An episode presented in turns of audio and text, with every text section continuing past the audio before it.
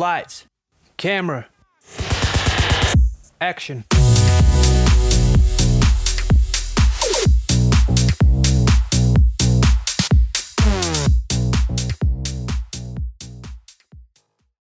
Bienvenidas y bienvenidos de vuelta a Echando el Rollo. Yo soy Eugenio Tamés y como siempre estoy acompañado de Bárbara Mendoza y de Imanol Delgado. ¿Cómo están, bandita?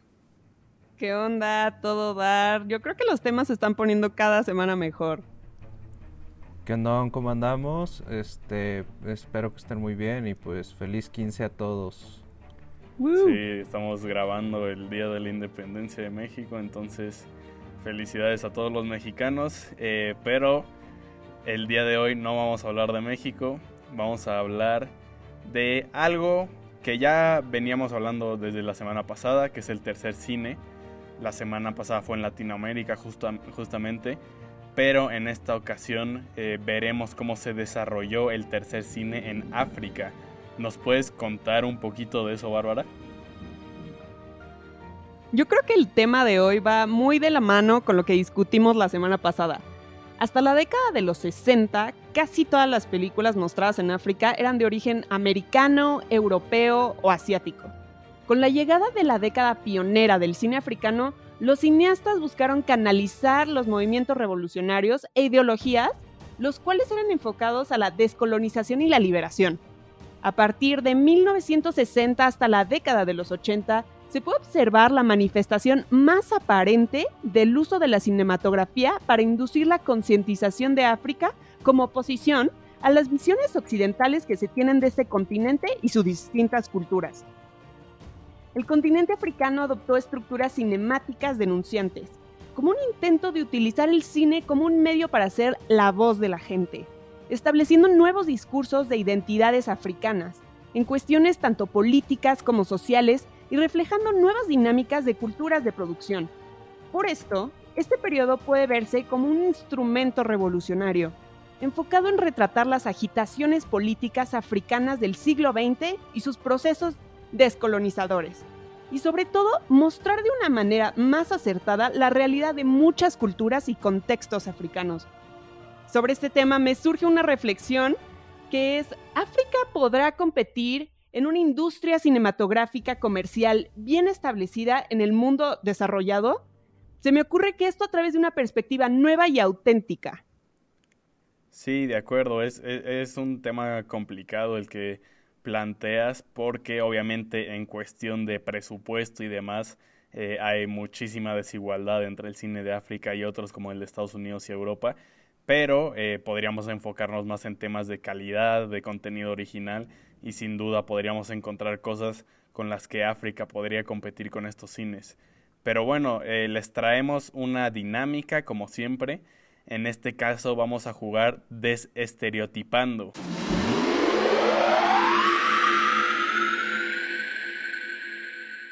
Y bueno, para eh, tratar esta dinámica, vimos la película de Zambizanga, una película eh, que es una coproducción entre Angola, República del Congo y Francia, pero que la historia transcurre en Angola tal cual. La historia habla de Domingos Javier, miembro del MPLA, Movimiento Popular de Liberación de Angola, que es un movimiento revolucionario anticolonialista que busca oponerse a las fuerzas portuguesas que, que bueno, tenían colonizado el país de Angola Domingos es encarcelado y torturado por la policía colonial portuguesa, mientras que María, su esposa, eh, busca a Domingos de cárcel en cárcel, ya que no le dan respuestas de lo que le hicieron a su esposo.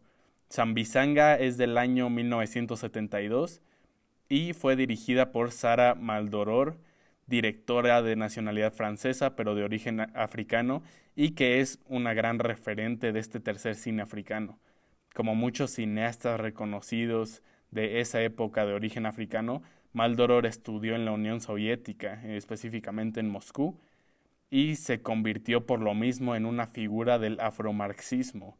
Lamentablemente la directora falleció este abril de COVID-19, entonces pues bueno, otra víctima de, esta terrible situación que estamos viviendo. Pero bueno, para hablar de, de la película Zambizanga un poco más a fondo, les traemos esta dinámica que ya mencioné, en la que vamos a presentar un aspecto de la película que desmiente lo que el imperialismo cultural ha dicho de los africanos o cómo nos lo pintan en diferentes películas de Hollywood, por ejemplo. Entonces vamos a desestereotipar un rato. Eh, si quieres tú arráncate, Ima. Vale, gracias Miguel. Pues para empezar la desestereotipada, yo creo que podemos hablar que esta película retrata que la cultura africana es bastante más civilizada de lo que nos han pintado en películas, no solo de esa época, sino incluso de hoy en día. Simplemente si retrocedemos unos 15 años atrás y pensamos en la película de Casino Royale, este, hay una escena en donde están supuestamente en Madagascar y la escena empieza con una serpiente agarrándose a golpes con un cuyo, una chinchilla, no sé, algún tipo de roedor. Y, ya después nada más sale como agüita, una ciudad medio a no construir, este, mucha tierra y al final una embajada de un país occidental que está bien establecida y esa está bonita y el resto está muy fregado. Lo que se nos ha vendido esta imagen de que África hay dos, África selva y África desierto, y en ambos solo hay tribus donde hay gente que se muere de hambre y y eso es todo lo que hay, ¿no? O sea, que son pueblos muy, muy pobres y que no hay ningún tipo de avance. Cuando Zambizanga este, propone algo completamente diferente, sí hay tribus, sí hay gente este, que vive de acuerdo a sus tradiciones y a sus tribus, lo cual es correcto, pero también hay, este, hay una civilización, ellos tienen su manera de organizarse, tienen una estructura política, las tribus son respetadas, las tradiciones son respetadas, y, este, y los únicos que no las respetan pues, son los invasores, que en el caso de, de este país es, este, es Portugal.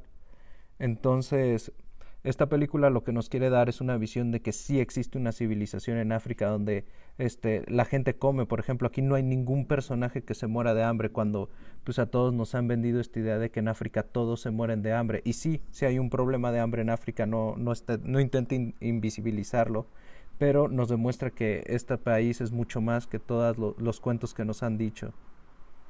Sí, y es algo que sucede parecido con México, ¿no? Como las producciones de Estados Unidos cada vez que aparece México es como con un color sepia y se ve como desértico y así. A África siempre lo pintan como una sabana con tribus y leones y, y, pues nunca vemos las ciudades más desarrolladas, ¿no? Como lo son Lagos, como Johannesburgo, como Túnez, por ejemplo, que son otra cosa totalmente distinta y que sí podemos ver un poco de eso en Zambizanga. Eh, yo voy a seguir con la siguiente desestereotipación. eh, y yo creo que la, la ciudadanía africana en general no es indefensa y no da lástima como lo suelen pintar, ¿no? Las producciones de Hollywood suelen, eh, sí, mostrar a los africanos como pobrecitos, ¿no? Muriendo de hambre, siendo maltratados y sin poder hacer mucho al respecto que, no es que otra vez no haya existido un abuso de poder sobre ellos y así, eso es verdad, pero sí existe una reacción, no, no es como que se dejan del todo, porque cuando la cultura imperialista sí los, los muestra rebelándose, es con lanzas, con taparrabos, con palos, ¿no? La clásica tribu que menciona eh, Ima. Y, esto lo podemos ver, por ejemplo, en King Kong, es el ejemplo que yo veo, una película en la que unos blancos van a una isla africana a grabar una película y a los únicos humanos que encuentran son la clásica tribu con lanzas y taparrabos. La realidad es más como nos lo muestra Zambizanga, en el cual existe una lucha activa anticolonialista y no es únicamente un movimiento, un movimiento violento, es un movimiento ideológico, organizado y bien desarrollado. Lo vimos en la vida real también, ¿no? Con Nelson Mandela, por ejemplo, con importantes movimientos feministas en los estados islámicos del norte de África y como lo muestra la película en la independencia de Angola también. La realidad es que existe un desarrollo ideológico importante en los movimientos políticos africanos y debemos dejar de verlos como salvajes o indefensos nada más, ¿no? Sí, totalmente de acuerdo. Yo creo que justo esta película rompe el paradigma que principalmente Hollywood, diría yo, nos ha inculcado sobre cómo se ve, cómo se ven las culturas africanas.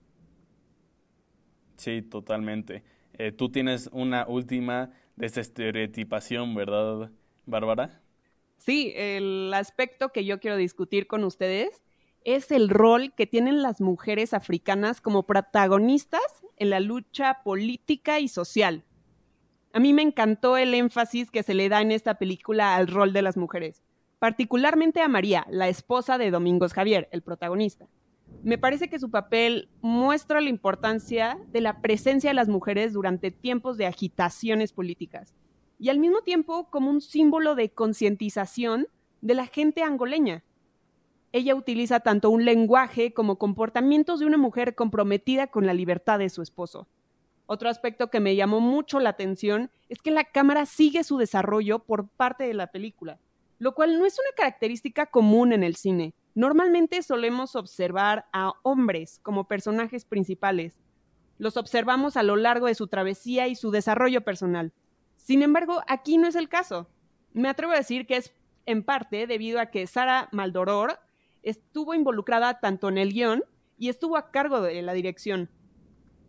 Yo estoy convencida de que para alcanzar la diversidad e inclusión en el cine, considero un aspecto clave el contar con mujeres con roles relevantes tanto detrás como delante de la cámara, con la finalidad de mostrar a las mujeres como realmente somos.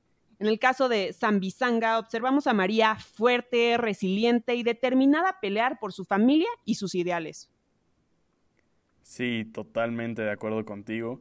Eh, es claro que Maldoror pone a, María como la, gran clave para hablar de este tema. Eh, se muestra como una mujer valiente, determinada y como la verdadera heroína, ¿no? Como bien mencionas, de, de la historia que al estar eh, realmente salvando a su esposo. Entonces, bueno, estos son algunos estereotipos que se tienen de eh, a partir del cine colonizador, por así decirlo, de África y que nosotros estamos intentando desmentir. Eh, pero bueno, vámonos ya con la recomendación de la semana. ¿Qué nos traes esta semana, Ima? Pues sí, Miguel, este, ahora para las recomendaciones igual traigo dos. Este, Igual ya saben que, a mí no se me da mucho lo de los idiomas, entonces aplicando lo de la RAE, que si lo dices como se lee en español es correcto, lo vamos a hacer para no faltarle el respeto a las culturas. La primera película que vamos a recomendar del 2004 con un 91 en Metascore, o sea, se viene buena. Molade. M-O-O-L-A-A-D-E, con acento. Es una película de Ousmane Sembene y es este esta película habla es un grupo de mujeres que se protege de la mutilación genital en una villa de África eh, entonces aquí nos da toda una visión de estas culturas de cómo es su manera de tratar estos temas y pues es una persona es un senegalés que él toma esta esta historia de su tierra y nos hace este el favor de, de mostrárnosla con mucho tacto y pues al final del día nos lleva a ver una, una parte del mundo que no hemos visto y, no lo hace de una manera imperialista.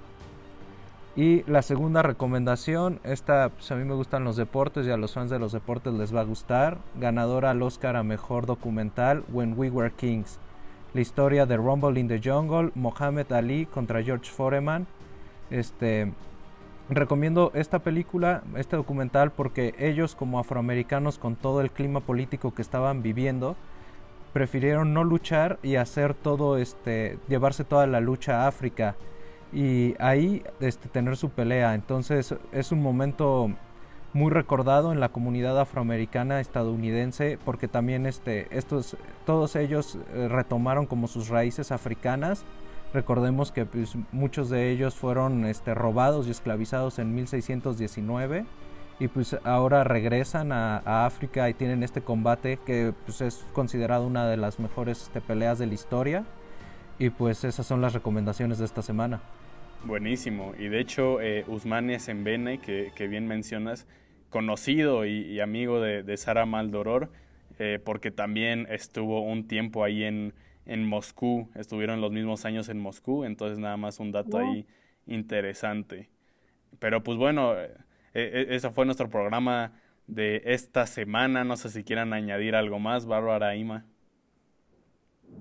Pues yo creo que yo solo un saludo a todas las personas que nos escuchan y una invitación, como siempre, a reflexionar sobre todo lo que discutimos hoy.